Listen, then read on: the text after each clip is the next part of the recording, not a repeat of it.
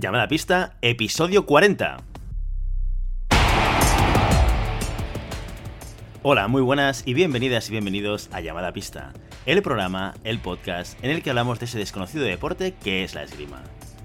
Este podcast está pensado por y para ese extraño a la par que especial colectivo de seres humanos que decidimos no dedicarnos ni al fútbol, ni al baloncesto, ni al tenis, ni a ningún otro deporte conocido, y que por el contrario preferimos, en pleno siglo XXI, blandir la espada y enchufarnos a la pista.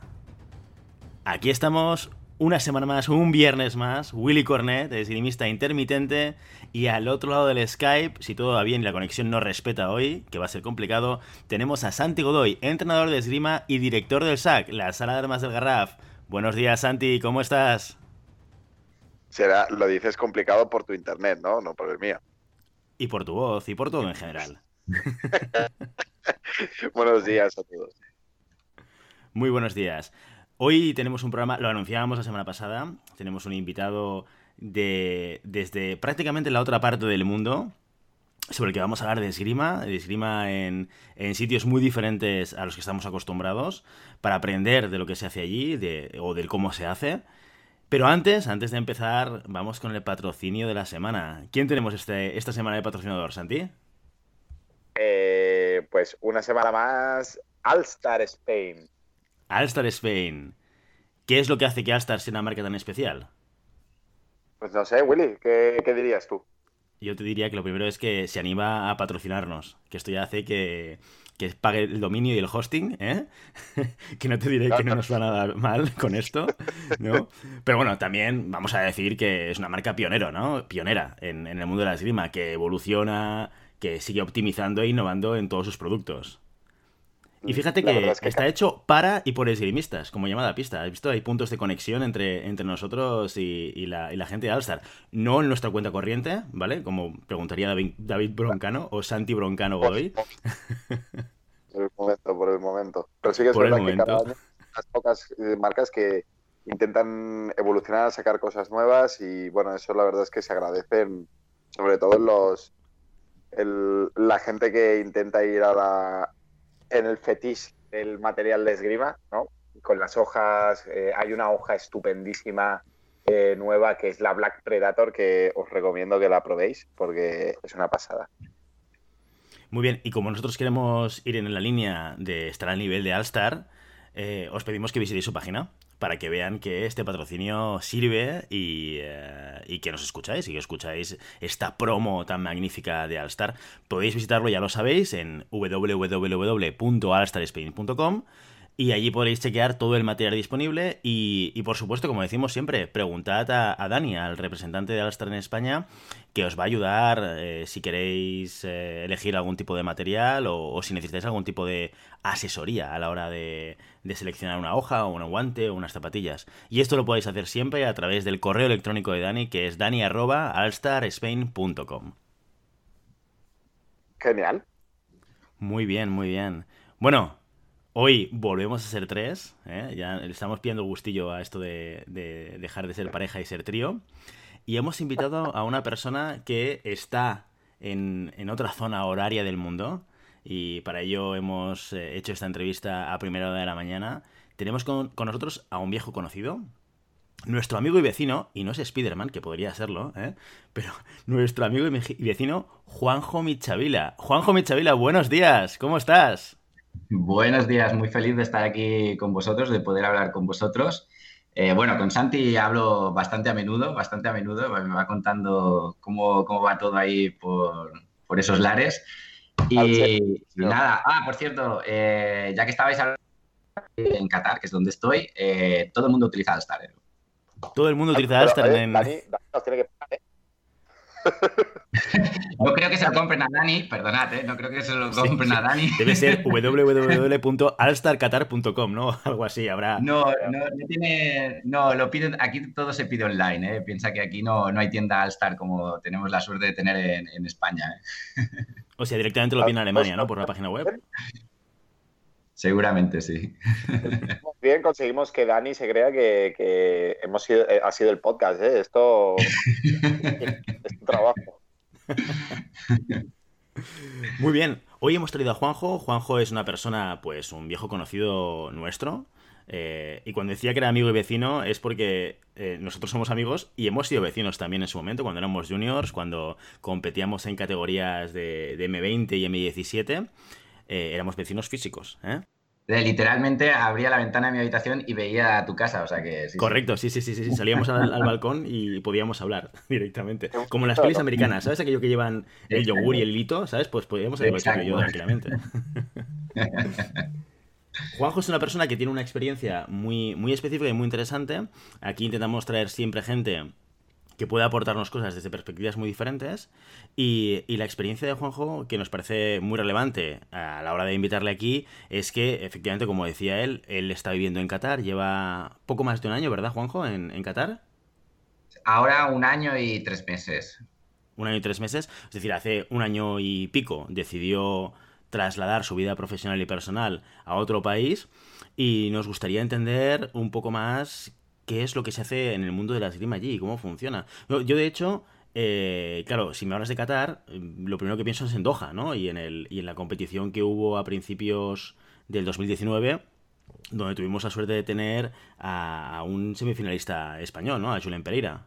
Pues sí, eh, bueno, eh, cuando has dicho que eh, si piensas en Qatar, piensas en Doha, es que prácticamente Qatar es Doha. O sea, Qatar es un, país muy pequeñito, es como si fuera Andorra más o menos, y entonces Doha es la gran ciudad y es la ciudad. O sea, fuera de Doha puedes encontrar lo que son pueblecitos pequeñitos, pero muy, muy, muy, muy, muy, muy pequeños. O sea, que Qatar es prácticamente Doha.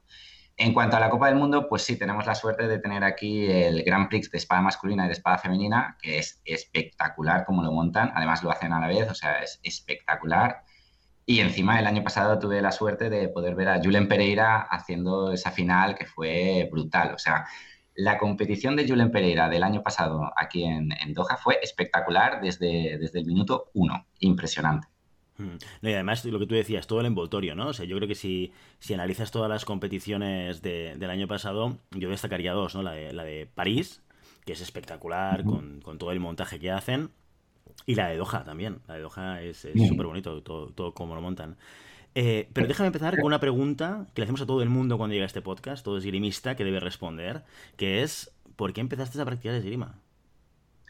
Bueno, yo empecé de, bueno, no, tampoco de muy pequeño, empecé con 13 años, yo creo, sí, 13 años, y fue porque mis vecinos hacían esgrima, eh, llevaban un, un, año, incluso dos años diciéndome, ah, tienes que probarlo, tienes que probarlo, yo por ese, por ese entonces yo hacía fútbol, que es lo que hacen todos los niños en España, normalmente cuando son pequeños, y entonces después de un año entero de, ah, ven a practicarlo, ven a practicarlo, ven a, ven a probarlo, al final me decidí por pesados y bueno, el resultado fue que un año después ellos lo dejaron y yo ya he seguido.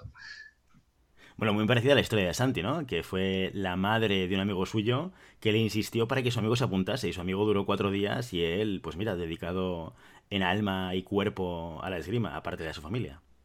Tenemos muchas similitudes. Muchas similitudes, ¿no? Sí, la, la barba también la tenemos similar. sí. Oye, y Juanjo, cuéntanos, ¿por qué decides? Porque tú has eh, desarrollado una parte deportiva en toda la esgrima, en, tu época junior, en tu época más adulta. En un momento determinado eh, decides entrar y profesionalizarte en el mundo de la esgrima como, entrenador, ¿no? Y dedicas parte, una, parte de tu vida a entrenar dentro de, las alarmas de Montjuic, del el SAN de Barcelona. ¿Qué es lo que hace que decidas en un momento determinado coger las maletas y decir, me voy a catar a, la aventura, ¿no? A, seguir desarrollando mi carrera deportiva o profesional en la esgrima allí? Pues eh, básicamente fue, la verdad es que yo en el SAM he estado siempre muy bien, lo considero mi club de toda la vida eh, no solo el SAM, sino la federación, porque yo he estado trabajando tanto en el SAM de Barcelona por las tardes, pero y todas las mañanas yo trabajaba en la Federación Catalana, donde también he estado muy, muy, muy, muy bien y muy a gusto. Además, he estado en diferentes ámbitos. He estado desde entrenador en la Blume, entrenador en el CAR, luego estuve eh, como secretario técnico durante muchos años también. Eh, y la verdad es que estaba muy contento. Pero una de las cosas que sí siempre, siempre, siempre me había dado como eh, eh, ¿cómo decirlo? O sea, con un poco de envidia ver a aquellos tiradores que habían tenido pues una vida internacional y que habían estado entrenando en otros lugares. Y después de tantos años en el, SAM, que en el SAM yo creo que he estado, o sea, sin contar, sin contar como tirador, solo como entrenador, pues he estado 15 años. Pues decidí que ya era el momento de, hacer un cambio. Así que estuve mirando diferentes posibilidades. Eh, por casualidad me llegó esta, esta oferta de, de Qatar y decidí aplicar. Decidí aplicar y, y, nada, el caso es que fue todo muy rápido porque eh, yo buscaba, yo buscaba eh, salir de, Barcelona, pero tampoco lo estaba buscando con muchas ansias. O sea, era de a ver si, a ver si, a ver si encuentro alguna oferta buena.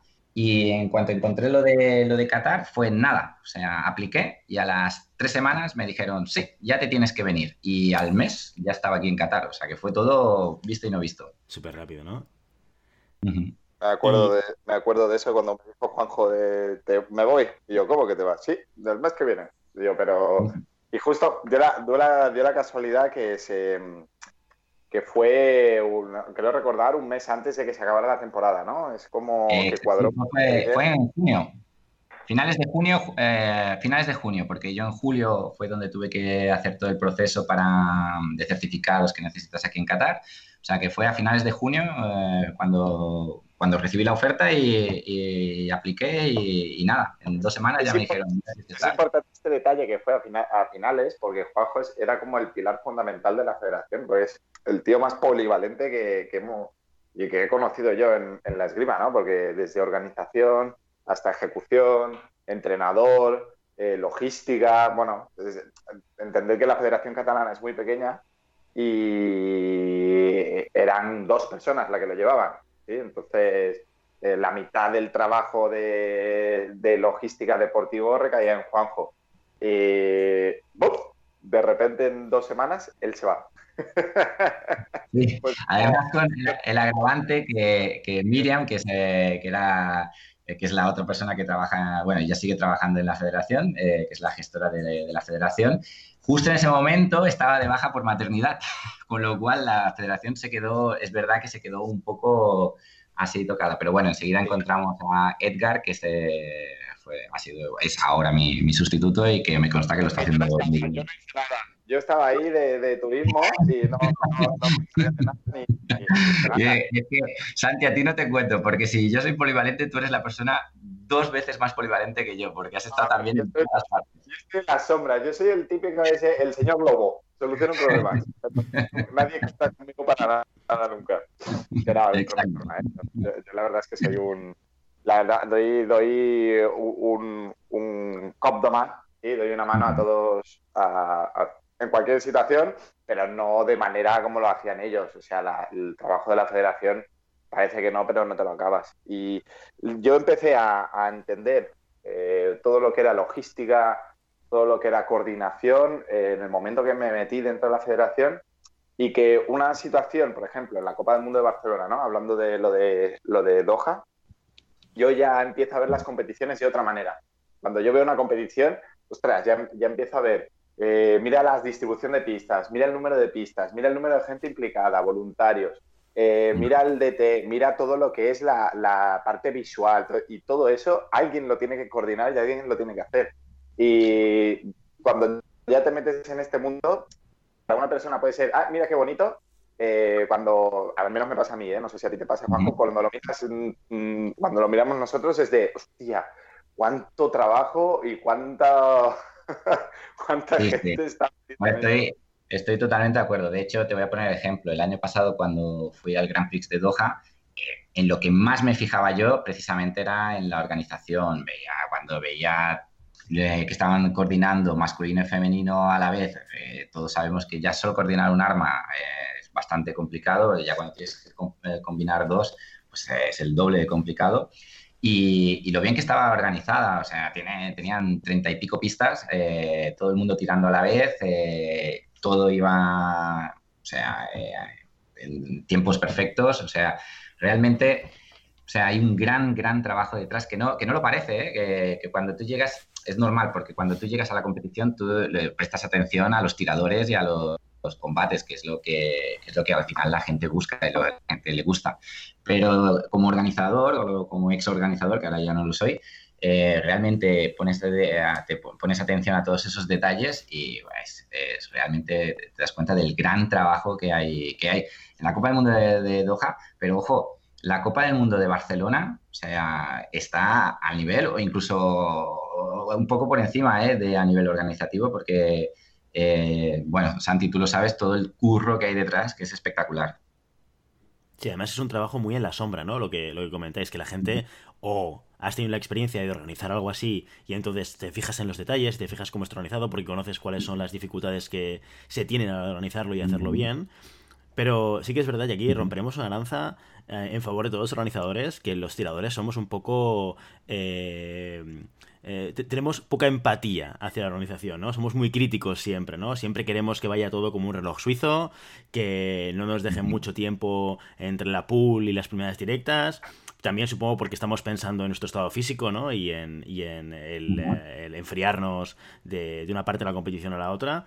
Pero realmente que hacerlo no es nada fácil. No es nada fácil y es un trabajo poco reconocido cuando sale bien, muy criticado cuando sale mal y muy en la sombra, que nadie ve. Sí, sí. Bueno, el, tema aquí, mm, no corrígeme Juanjo si, si, no es así, pero yo creo que al final todo es eh, eh, el dinero mueve, montaña. Y es decir, eh, si tú tienes la capacidad de poder liar a mucha gente o la capacidad económica de, disponer de un equipo que no sea voluntario, sino que, se dedique a ello eh, como un trabajo más.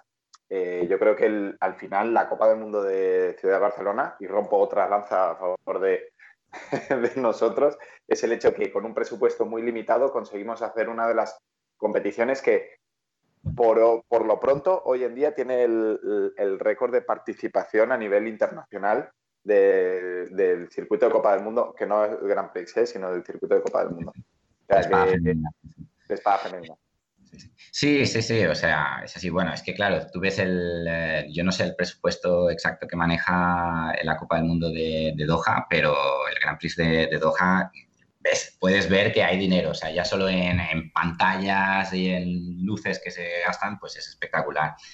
Eh, pero evidentemente, o sea, uno de los grandes éxitos de, la Copa del Mundo de Barcelona, que yo creo que es una de las cosas bonitas de la Federación Catalana, porque funciona no solo con la Copa del Mundo, sino con la mayoría de competiciones, es que eh, tiene el apoyo de todo el mundo. Entonces, ves como la gente, tiradores, se implican como voluntarios, entrenadores se implican en, pues, en diferentes tareas, eh, ves cómo los clubes aportan, pues eh, incluso ayuda en material, o sea, es una yo creo que es lo, más bonito de, la Federación Catalana, que es que hay mucha implicación por, parte, de, por parte de todos. O sea, eh, o sea, teniendo en cuenta que no es algo puntual, que eh, está la Copa del Mundo de Barcelona, pero es que en la Federación Catalana se hacen muchísimas más competiciones internacionales donde, donde la verdad es que hay un soporte de, toda de todos los tiradores, clubs y entrenadores de, Cataluña bastante grande y que sin ellos no, no se podría hacer. Muy bien, orgullo de casa esto, ¿eh? Orgullo, orgullo de competición de casa. Oye, y déjame hacerte una pregunta, volviendo un poco al tema del cambio de, localización, ¿no? De irte de España a Qatar. Para toda aquella gente que se pueda estar planteando lo mismo que te planteabas tú hace un año y medio, de querer salir del status quo, de tener una experiencia internacional, ¿Cómo llegaste, lo has explicado así como muy brevemente, muy por encima, pero cómo llegaste a encontrar la oferta o qué es lo que estabas haciendo para encontrarla? Por si alguien dijese, oye, me gustaría seguir los pasos de Juanjo, a lo mejor irme a Qatar, pero sí que tener una experiencia afuera. ¿Cómo lo, cómo lo hiciste tú? ¿Cuál fue tu experiencia aquí? Bueno, eh, yo iba mirando diferentes. Si tú pones job offer coach, eh, fencing coach, eh, pues enseguida en internet te, aparecen diferentes ofertas, ¿no? pero en un momento me comentaron, ah, en la Confederación Europea, en la página web de la Confederación Europea, ahí también hay una sección que es de, ofertas para, entrenadores. Entonces yo me fui a la web y había diferentes ofertas y una de ellas era la oferta aquí en, Qatar. Yo mandé un mail, eh, la oferta de decir que era un poco antigua, con lo cual mandé un mail un poco sin, mucha esperanza de que, me contestaran. Y la verdad es que me contestaron al momento. O sea, yo envié el, mail por la mañana y por la tarde, ¡pop! ya tenía, ya tenía la respuesta. Y, nada, o sea, a partir de ahí pues ya empecé, empecé todo el proceso. Eh, ya te digo, no, no, fue, no fue algo que yo estaba buscando con mucha intensidad, o sea, realmente mm, me, apareció, me apareció al momento. Muy bien. Oye, después de un año en, en Qatar, ¿qué dirías que hay de diferente entre la práctica de esgrima que viviste en, en, Barcelona, en España, o la que conoces de, de, Europa, con la que se hace en Qatar? ¿Es muy diferente? ¿Hay cosas diferentes entre las dos prácticas? Pues en realidad no hay, no hay prácticamente diferencia. te voy a explicar. Primero te voy a eh, dar de, detalles de mi trabajo aquí en Qatar. Eh, yo, estoy, yo no estoy trabajando en la Federación de Qatar, yo estoy trabajando en un club privado. Y este club privado eh, lo lleva un, entrenador francés, con lo cual el club está enfocado en, esgrima francesa. De hecho, de hecho tenemos, todos tenemos licencia francesa. Aquí tenemos licencia catarí y a la vez tenemos licencia francesa. El, club es catarí francés. Eh, además, se da la casuística de que nosotros entrenamos con prácticamente el 90% de expatriados. O sea, catarís tenemos en el club, pero no, son muchos, no son muchos. Eh, la mayoría son expatriados. O de hecho, es una en el club, más o menos? Eh, prácticamente, casi, no llega, pero casi 200. Wow, bastante gente. ¿Y dentro de los... ¿Hay muchos clubes de, de esgrima en Qatar? Pues eh, no, no hay muchos. O sea, hay ahora mismo hay tres clubs, de hecho. Y está el nuestro, que es el grande, y luego dos muy pequeñitos, que son con muy poquita gente. Y uno de ellos, de hecho, es, la federación que ha generado un club para los tiradores que tienen en el equipo nacional o que tienen en, centros de tecnificación, eh, que les dan un club, pero realmente es un club que no tiene una actividad grande. De acuerdo, entonces eh, nos contabas, ¿no? Que hay una parte de tus tiradores que son expats, la mayor parte, una pequeña parte que son cataríes. Sí. el tema es que, yo creo que una de las cosas del gran atractivo de aquí de Qatar es que es un país que está lleno de, expatriados y entonces, bueno, no sé si es el gran atractivo, pero es una, cosa que yo encuentro bonito, que es que yo, por ejemplo, tengo una clase de, niños eh, y en la misma clase, en el mismo grupo, a lo mejor tengo 20 niños y tengo, la, tengo gente que es de España, gente que es de Argentina, gente que es de Francia, gente que es de Sudáfrica, gente que es de Australia, gente que es de Grecia, gente que es de Egipto, gente que es de Qatar. Eso es una pasada, es una pasada eh, poder entrenar, es un gustazo poder entrenar en estas condiciones de, tan internacionales, a que ves la, ves la gente como, como todos están unidos por, por un, bien, un como eh, están unidos por un elemento, un elemento común, ¿no? Que es la, que es la esgrima. Gracias, Santi. ¿eh? Sin tu apoyo ya sabes que yo nunca he podido hacer nada. Ese trabajo, la mitad es mío, ya lo sabes. Lo sé, lo sé, lo sé. No, porque em, iba a decir una cosa que quizás no se podía decir, pero bueno. Em, entiendo que son grupos de todas las edades, ¿no? Desde, sí, sí, sí, tenemos desde... Exacto, nosotros empezamos con niños de cinco años y hasta adultos, sí, sí, sí. Y ahora me gustaría hacerte una pregunta, em, en plan, siguiendo un poco con, la línea esta de, cómo se vive la esgrima en Qatar. ¿Cómo se vive el deporte en Qatar? Porque ahora tenemos muy reciente que ha sido el Mundial de, Atletismo, ¿no? Y mira, ahora, ahora vamos a, soltar un... Por fin, por fin podemos decir que la esgrima es un buen deporte para hacer en en sitios con mucho calor, ¿no? Porque mientras estás con aire acondicionado, los, los de atletismo se estaban muriendo ahí con los 50 grados de la maratón. bueno, ¿hay mucha gente que hace deporte? O sea, es, una... A ver, te explico, te explico. Te explico, porque hay diferentes cosas. La, primero te voy a responder sobre la esgrima. Sí, de, de hecho, Qatar hace muchísimo calor, pero aquí todo, todo, todo eh, tiene aire acondicionado. O sea, no hay ninguna instalación sin aire acondicionado. De hecho, de hecho, a veces hasta se pasan, pasas frío dentro de las instalaciones. O sea que la esgrima es perfecta porque aquí todo lo suelen hacer dentro de instalaciones, porque al exterior, eh, sobre todo los meses de verano, lo que sería nuestro verano, es un infierno. Eh, pero claro, la esgrima es ideal porque estás dentro, la temperatura es perfecta, o sea que perfecto, en ese sentido, perfecto. En cuanto al tema del deporte, aquí, aquí hay dos cosas a valorar. Primero, piensa que el país, el país es un, tanto peculiar en el sentido de que el 20% son autóctonos, son catarís, y el 80% son expatriados, con lo cual eh, valorar eh, si hay mucha cultura de deporte es un poco complicada, porque en realidad mm, la cultura deportiva viene, viene de, fuera, de la, gente, de la gente expatriada. Entonces, los expatriados sí que, sobre todo los europeos, son, tienen mucha cultura de deporte, muchísima, o sea, están, los clubes están llenos de expatriados, llenos, de sea del deporte que sea. En cuanto a los cataríes, no les gusta mucho el deporte, no son, no son muy, muy adictos al deporte, no lo son. De hecho, el gobierno está intentando promocionar el deporte. Tienen, eh, tienen un día que es el National Sport Day, que es el Día de Deporte Nacional, que es para promocionar el, deporte, donde se hacen muchas actividades gratuitas en la calle para que, para que la gente lo pruebe. Eso en el sentido de, de los propios catarís. Luego, a nivel de país, eh, el gobierno aquí en Qatar está intentando promocionar el deporte al máximo al nivel internacional. ¿Qué quiere decir? Que, bueno, pues como habéis visto, tienen un Grand Prix de, esgrima, pero es que además han hecho los mundiales de atletismo, hicieron los mundiales de, gimnasia deportiva, eh, van a hacer el mundial de, fútbol. O sea, en eso ahora mismo son los... Eh, eh, son, no, sé exactamente eh, qué son, pero son los como deportes de playa, deportes de playa, ¿no? ahora mismo es como un mundial de deportes de playa y se está haciendo justo ahora mismo. O sea que en realidad a, nivel gubernamental sí que se está intentando potenciar esa imagen de Qatar deporte, Qatar deporte. ¿Del colectivo de gente que tienes? Eh, ¿Gente de competición, gente de ocio? ¿Cómo van a nivel de porcentajes?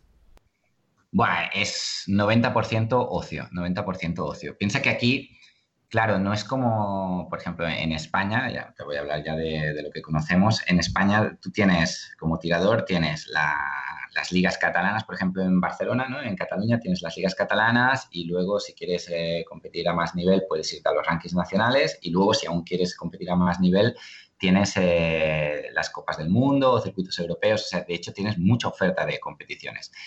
Pero lo que es aquí en Qatar, dentro de Qatar, eh, la federación solo organiza tres competiciones al año, cual es muy poquito, y, en las cuales no tampoco participa mucha gente porque no al ser todos expatriados, aquí el ser campeón de Qatar tampoco es algo que te, llame mucho. lo ganas está muy bien, pero no es, no es un objetivo como cuando, cuando nosotros entrenábamos de pequeños, ¿te acuerdas? Para ser campeones de España, que ese, ese era el gran objetivo ¿no? en ese momento. Aquí, pues, un niño gana el campeonato de Qatar está contento porque ha ganado, pero no, no se convierte en su objetivo porque ni va a estar en la selección de Qatar ni, ni nada. De acuerdo. Tú tienes muchos años de cinema a tus espaldas eh, y siempre hacemos una pregunta también a nuestros invitados que es sobre cuál es tu tocado estrella. Cuando estabas en pista antes, eh, antes de ser entrenador, ¿cuál recuerdas que fuese el tocado estrella de Juanjo Michavila? Eh, ¿Cuando yo tiraba o después cuando dejé de tirar? cuando dejaste de tirar, quizás el Cupera Chepa era tu tocado estrella, porque yo recuerdo una época en la cual, vamos, era casi automático ese tocado. Sí, era, pero era para, divertirme. Pero me voy a quedar con ese, me voy a quedar con ese que, me hace gracia. Eh, que ya te digo, lo usaba más cuando no competía que, cuando competía. ¿Y cuál es el salto que más recuerdas? ¿Aquel que te hiciese más ilusión o que fuese más sorprendente? Pues. Eh, ah, mira, pues uno de los que me hizo mucha gracia y, ya fue en mi etapa eh, competitiva fue en sable, fíjate, fue en sable, en, una, en un campeonato de Cataluña, en un campeonato de Cataluña, en sable, contra Joan Ramón Arcarons, que fue un asalto muy divertido, que quedamos 14-14 y en el último momento él me hizo un ataque y yo le hice para la respuesta y ¡pam!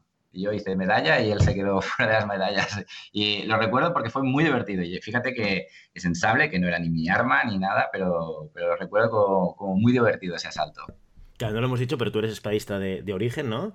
Y, eh, y, entiendo que con el tiempo has ido probando florete, ¿sabes? Por lo menos, que es lo que acabas de explicar, ¿no? No sé si florete también lo has, lo has probado a nivel de competición o, o no.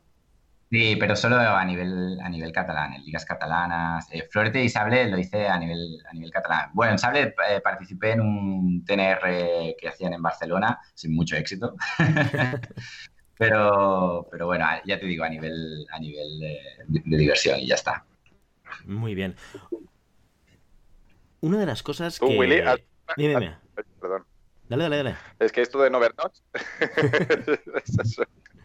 no soy el único que tiene el vídeo puesto, ¿no? Estoy viendo porque solo me veo a mí y vosotros os veo fijos siempre, con lo cual no sé por qué tengo el vídeo puesto. No, yo lo tengo puesto, yo te veo a ti. Ah, ¿tú me ves? Ah, fantástico. Sí, te he visto todo lo que has hecho hasta ahora. eh, ya se ve. Willy, ¿tú, has, probado alguna otra arma? No me, no me, acuerdo si hemos hablado de esto.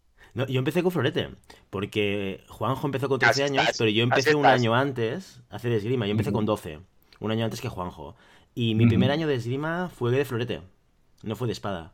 Empecé con florete y luego al cabo de tiempo me pasé a la espada, que es cuando coincidí con Juanjo en, el SAM. Técnicamente todos, todos los franceses... Es decir que eh, Guillermo y yo tiramos eh, una competición de florete donde me vapuleó, me, fundió, me acuerdo de saber un junior, una liga catalana junior de florete o así, me, me destruyó.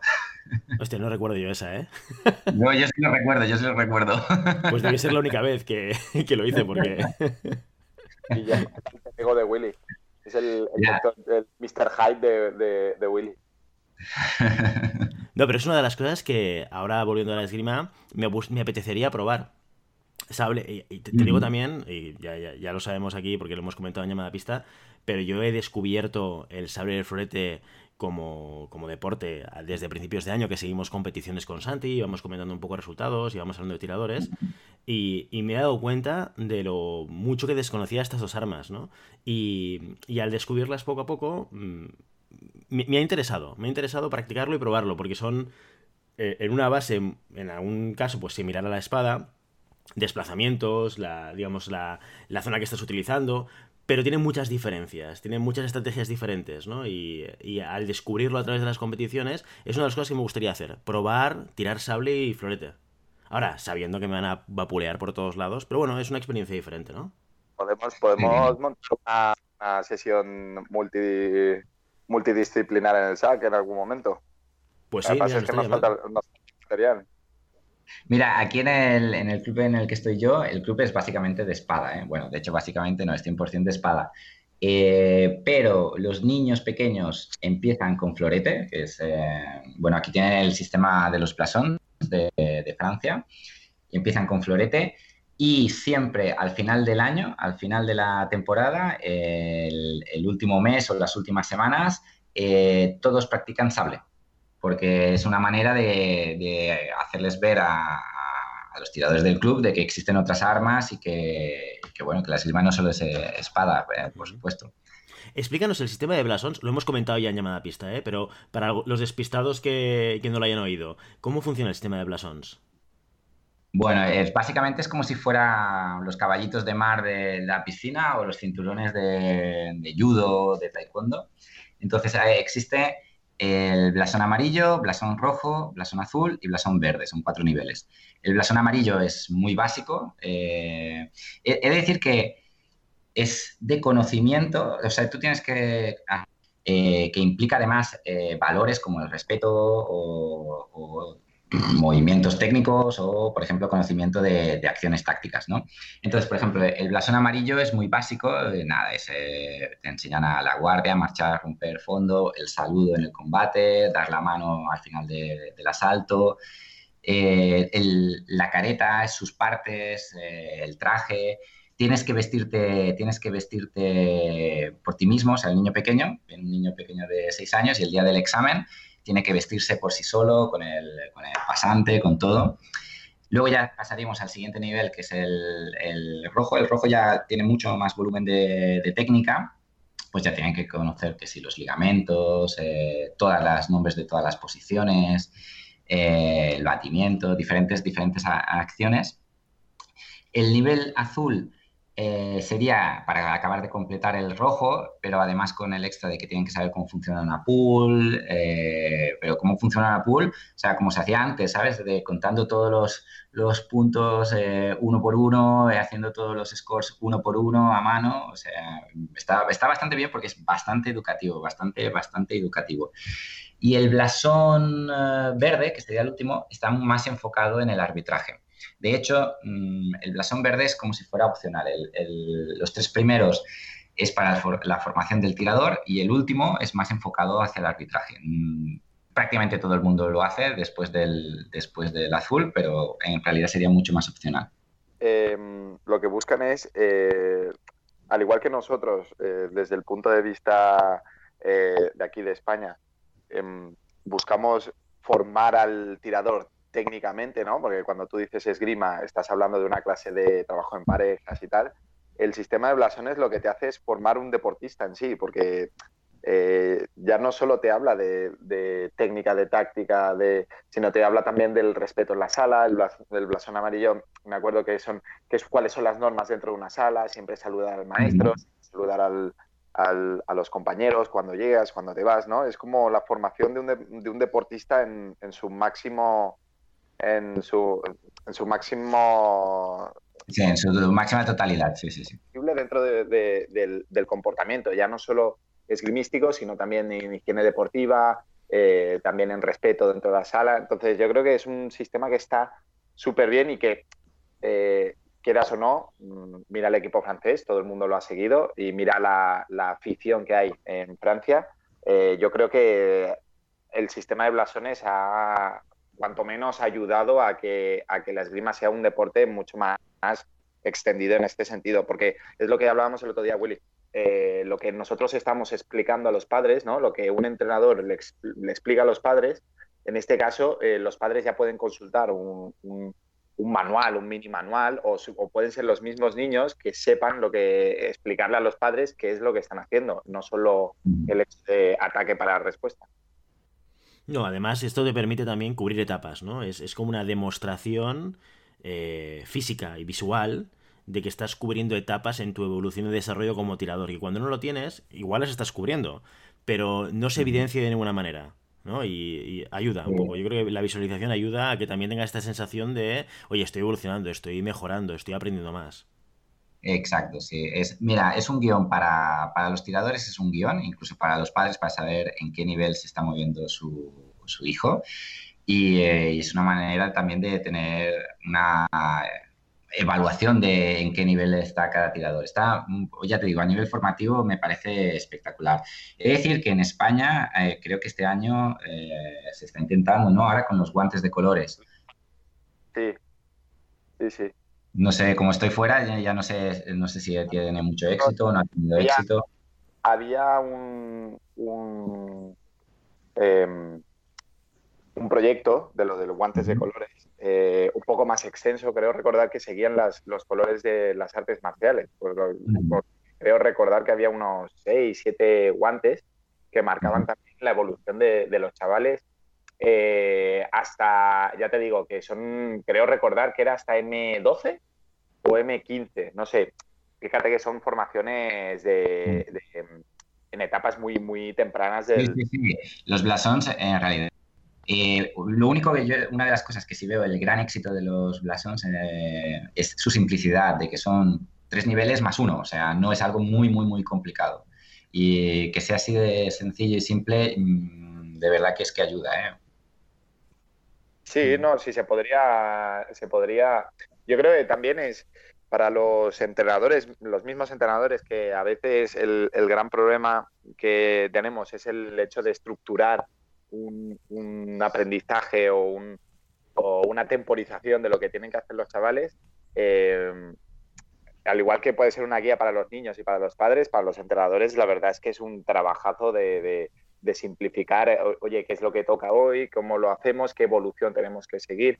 Eh, es que ayuda mucho en este, en este sentido, porque además piensa que muchos, muchos clubes, eh, o la gran mayoría de clubes, tienen solo un entrenador y alguna persona que les ayude. Por lo tanto, piensa que ese entrenador tiene que planificar todos los entrenamientos, tiene que planificar todas las temporadas de todas las categorías, de masculino y femenino. Entonces, si tú ya tienes em, este, esta guía o esta, y estas pautas para poder hacerlo, puedes entregárselo a cualquier monitor o a cualquier eh, entrenador novel y que ellos puedan seguir una, un sistema que sepas que está bien porque sabes los conocimientos que se están dando y que sea fácil de temporizar. Es decir, si estamos hablando de cuatro niveles que ocupan hasta los 13, 14 años, pues ahí ya lo tienes.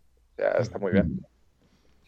Sí, sí. Bueno, ya te digo, aquí, aquí es todo un éxito. ¿eh? Eh, funciona perfectamente y los niños están encantados. Además, tienen esa motivación de, ah, yo ya soy blasón eh, rojo, el año que viene intentaré ser azul, o sea que está, es, una motivación extra para ellos. Hmm. Juanjo, una, un tema estrella que sabemos que a la gente que nos escucha le, le interesa muchísimo, que es la psicología dentro de la esgrima. Tú como entrenador, ¿Cómo lo has trabajado? ¿Cómo la trabajas con tus alumnos? Bueno, buf, claro, esto es meterse ahí eh, en un mar, eh, más, hablando contigo que eres psicólogo. Eh, a ver, yo por suerte he podido estar trabajando en la Blume y en el, CAR, donde contaba con especialistas para esto, con lo cual tuve la suerte de en el CAR pues, contar con con Pep Font, que es un gran psicólogo deportivo. Eh, después en la Blume también teníamos a Eva, Eva Molleja, que, nos estuvo ayudando muchísimo. O sea, realmente eh, la parte psicológica pues eh, la cubríamos con, con, profesionales, que yo creo que además es algo a lo que se tiene que tender, porque esto de que el entrenador hace de todo está muy bien, eh, pero cuando ya se quiere profesionalizar más, cuando ya se buscan resultados mucho más competitivos y, mejores, eh, tienes que empezar a contar con otros profesionales, que es algo que, por ejemplo, en el mundo del tenis o en, otros deportes está como muy asumido y en la esgrima le cuesta, le cuesta, le cuesta un poquito. O sea que tú en tu época en, Barcelona te apoyabas de esos especialistas. Ahora en, Qatar, ¿tienes a alguien que os ayude con toda esta parte? ¿O teniendo en cuenta que es sobre todo ocio, esa parte no la trabajáis tanto? Claro, aquí al ser todo ocio realmente no, trabajamos esta, esta parte. El, piensa que de tiradores competitivos, mm, básicamente, eh, tenemos dos. Tenemos una chica que es la número uno en India, eh, de su categoría, de la categoría junior, eh, y tenemos un chico que, también está, eh, no es el número uno, pero el número dos, tres de Argentina en categoría junior también. Y estos dos sí que eh, entrenan en un nivel mucho más competitivo, pero ah, no, no, al nivel que, nosotros entendemos, por ejemplo, en, en España o en Europa. Aquí eh, ellos entrenan pues, con el resto de los niños de ocio y bueno, van haciendo lo, que pueden. Sí que son más competitivos a nivel de que, van a participar a competiciones internacionales, pero su preparación no es mucho, mucho, mucho más diferente que, el resto. Ya te digo, o sea, es un club de ocio, 100%.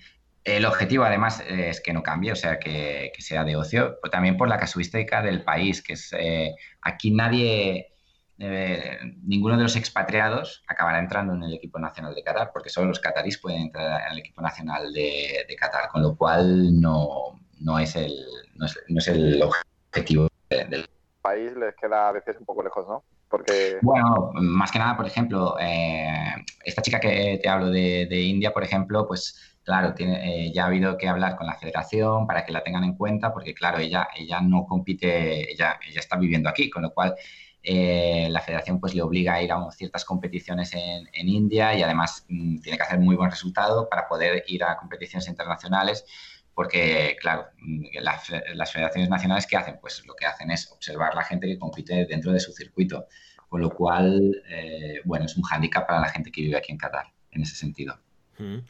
Oye, Juanjo, ¿hasta cuándo la aventura en Qatar? Eh, ¿Tienes en la cabeza un plan de vuelta o, por ahora sigues disfrutando de la experiencia eh, y, ya irás viendo cómo va evolucionando? Pues mira, es algo que ha ido cambiando, porque yo vine aquí con la idea de, bueno, voy a probar un año y, veré, eh, porque claro, me he acercado a un país nuevo, totalmente diferente, desconocido totalmente para mí, de, de hecho es una de las cosas que quiero recalcar, o sea, eh, hay bastante, bastante, bastante desconocimiento, o al menos lo había por mi parte, de, Qatar. O sea, Qatar, sí que cuando piensas en Qatar piensas en lo que dicen a nivel de políticas internacionales, eh, petróleo, gas, eh, pero ha sido una sorpresa para mí descubrir Qatar. Es, un país precioso y, donde se vive muy bien en muchos sentidos, en muchos sentidos. Eh, por supuesto, tiene sus cosas buenas, tiene sus cosas malas, como todos los países. Eso no, no, lo, no, sé, no se puede negar. Pero es un país que me gusta mucho. Mi trabajo aquí me encanta. Eh, me siento muy cómodo. Con lo cual, eso que iba a ser una aventura de un año al principio, ahora ya es indefinida. O sea, será hasta que, bueno, hasta que sea. Muy bien. Oye, y además, quien quiera descubrir Qatar y, los alrededores, eh, una buena manera, aquí viene un poquito de spam, es seguir la cuenta de Juanjo Michavira en Instagram, porque está llena de fotos de, paisajes, ¿verdad? Darle like, sobre todo darle like que le gusta. A tope con el like a Juanjo Michavila. Claro, ¿cómo me voy a convertir en influencer si no, me dais likes? Eso es, eso es, eso es. Oye, y, a raíz de estas, de estas fotos que tú te haces, ¿por qué te las haces espalda siempre? Bueno, que no te las haces tú, ¿no? Te las hace alguien, pero, pero siempre sales de espaldas. Eh, bueno, es que eh, me las hago yo porque, ¿sabes? La, cámara tiene el sistema este de automático, es algo que está inventado desde hace ah, muchos años. Entonces, yo pongo los segundos que son y me da tiempo a llegar a la posición que me, que me da tiempo. Entonces, de espaldas es más rápido porque yo doy tres pasos y ya estoy ahí. Ah, mira, yo, pensaba que era algo pensado y reflexionado con una perspectiva artística, ¿sabes? En plan, yo soy el tío de las fotos de espalda en, en, Medio Oriente. Pues no, es... Hombre, está bien, oye, como, como storytelling, es hasta donde te llega el tiempo del temporizador de la cámara, ¿no?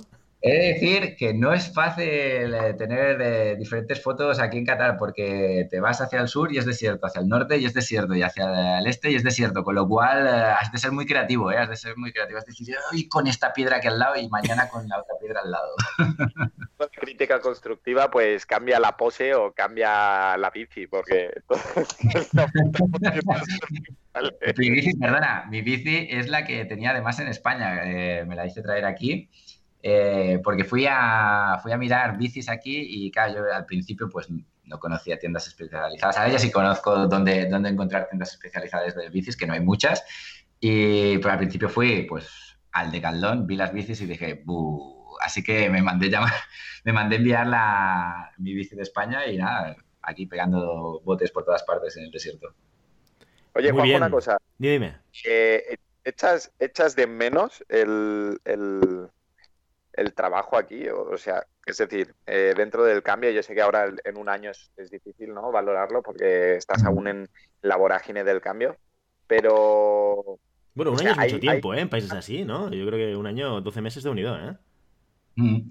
Bueno... Sí, bueno, estás en el cambio, en el, un año yo creo que es muy poquito para, tener una perspectiva general de, todo, ¿no?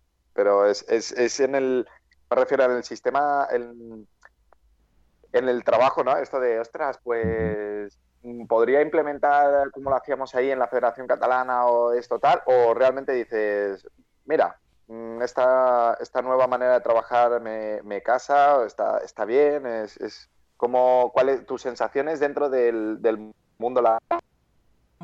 Claro, es que si, si, lo comparo con, por ejemplo, con el SAM, pues claro, el trabajo que hago aquí es muy parecido, exceptuando la parte de, competición. Trabajas con grupos de niños, adultos, claro, lo que es el club, al final los clubes de esgrima son similares, el tipo de trabajo es similar, con lo cual sí que echo de menos el SAM, porque ya te digo, ha sido el club de toda mi vida y además... Eh, porque yo, siempre he estado muy a gusto en, Barcelona. Yo no, me he ido aquí porque tuviera algún conflicto o algo, me he ido porque simplemente quería hacer un, un cambio eh, después de trabajar tantos años. Quizás la parte que más echo de menos es la parte de la Federación Catalana, que ahí sí que la verdad es que mm, está muy, muy, muy a gusto trabajando eh, con Miriam, con Miquel eh, de presidente. y claro, es algo que aquí, con Santi también, con Santi también. no me olvido de ti, no me olvido de ti. Es que venías tan poco que al final es, fácil olvidarse de, ti. Por ciento de mi trabajo era oficina. no, Pues eh, claro, eso quizás sí que es lo que más eh, echo de menos porque, mm, bueno, porque era una parte que me gustaba mucho y segundo porque aquí, al no estar metido ya en la Federación de Qatar, eh, que es algo que además no, ni es mi objetivo ni va a suceder porque son, cosas diferentes, pues esa parte sí que, sí que la, puedo echar un más en, falta. Pero bueno, ya te digo, en general la experiencia está siendo muy, muy, muy, muy positiva y muy contento. Muy bien. Juanjo, muchísimas gracias por estar hoy con nosotros. Te hemos robado prácticamente, llevamos casi una hora hablando desde, desde que hemos empezado. Eh, y, bueno, muchas gracias también por encontrar este hueco tan a primera hora de la mañana que, supongo que no es fácil para ninguno de los tres que nos tenemos que levantar pronto para poder dar respuesta y, oye, conocer un poquito más de Qatar, que a todos nos interesa. Y hacía mucho tiempo que tú y yo no hablábamos, pero años, años que no, años, años que no llegábamos a hablar, ¿eh? de vecinos a, no hablar en años. Así que, Juanjo, muchísimas gracias. Oye, eh, te invitaremos más. Yo creo que hay muchos más temas. Podríamos estar aquí hablando horas y horas de esgrima y... Pero claro, ya no sé... El problema de las esgrima es esa que te lías a hablar y no paras si quieres. sí, sí. Ya nos dieron el toque el año pasado, en la temporada anterior, diciendo programas de 30 minutos, que no lo estamos consiguiendo. Así que, oye, te volveremos, te volveremos a invitar en, el futuro y, que nos sigas contando cosas interesantes de lo que pasa en, en otros sitios del mundo, en el mundo de la esgrima. Eh, vale, de, momento solo estoy en Qatar. Si, si, por el podcast de, que estáis haciendo me tengo que mover a otro país a trabajar, lo haré, ¿eh? no, tengo ningún problema. Tendrás llamadas de todos lados. Podemos hacer, ¿sabes? Como eh, españoles en el mundo o catalanes en el mundo, pues yo puedo ir cogiendo y venga, esgrimista por todas partes. Pero que, que el, el, cambio horario sea beneficioso para nosotros, ¿eh? que no nos Sí, he de decir que el cambio horario a mí me beneficia porque eh, eh, solo hay una hora de diferencia entre España y Qatar, es algo curioso que solo haya una hora, eh, pero bueno, para mí son las nueve, para vosotros son las ocho, con lo cual para mí mucho mejor. Muy bien chicos, pues hasta aquí nuestro episodio de hoy. Como siempre, queremos invitaros a que os pongáis en contacto con nosotros y nos deis vuestra opinión, nos digáis si queréis que hablemos de algún tema concreto o si tenéis algún tipo de pregunta. Lo podéis hacer siempre a través de redes sociales, a través de Instagram, a través de Facebook o a través de la página web llamadapista.com barra contacto. Recordad también que tenemos un grupo en Telegram, eh, la app que se ha vuelto ahora famosa y conocida en el mundo entero.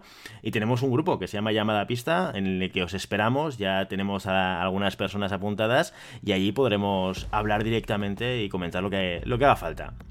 Y, por supuesto, si el contenido de este podcast os gusta, no os olvidéis suscribiros, compartir este episodio en cualquier red social, darnos 5 estrellas en iTunes y comentar lo que queráis en iVoox y en Spotify. Muchas gracias por todo, por vuestro tiempo, por vuestra atención y por vuestro interés en este maravilloso deporte que es la esgrima. Nos escuchamos la semana que viene. Hasta entonces. Adiós, que vaya bien. Un abrazo a todos, adiós.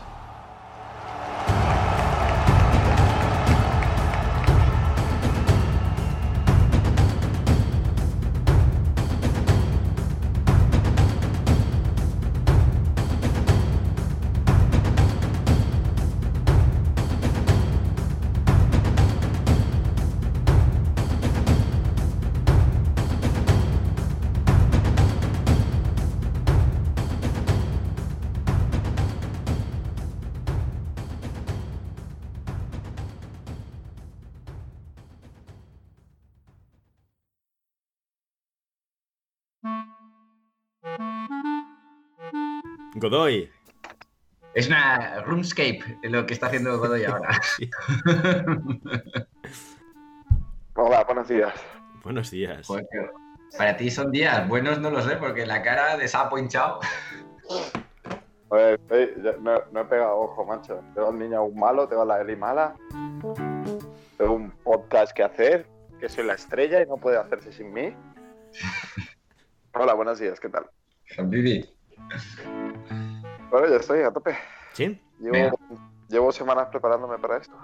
Yo también, estaba esperando un guion que nunca me llegó, pero. Sí, sí, sí, sí, sí, me acuerdo esta mañana. Hostia, se me pasó, tío. Eh, cuando recibí el correo ya se, me fue de la cabeza. No pasa nada. Improvisaré, improvisaré, improvisaré. Sí, sí, sí, No hay problema, no hay problema. Ya está, ya lo tenemos. Oye, no vas a pocos, ¿verdad, Santi? Porque te veo que ya has, ya has oído dos veces. Controlate un poquito, ¿eh? No, en serio, porque yo no voy a poder editar mucho hoy. Venga, va, no me, no me ¿Vale? Bueno, venga, pues empezamos con la escaleta, presentación y, y lo que vaya surgiendo, ¿sí?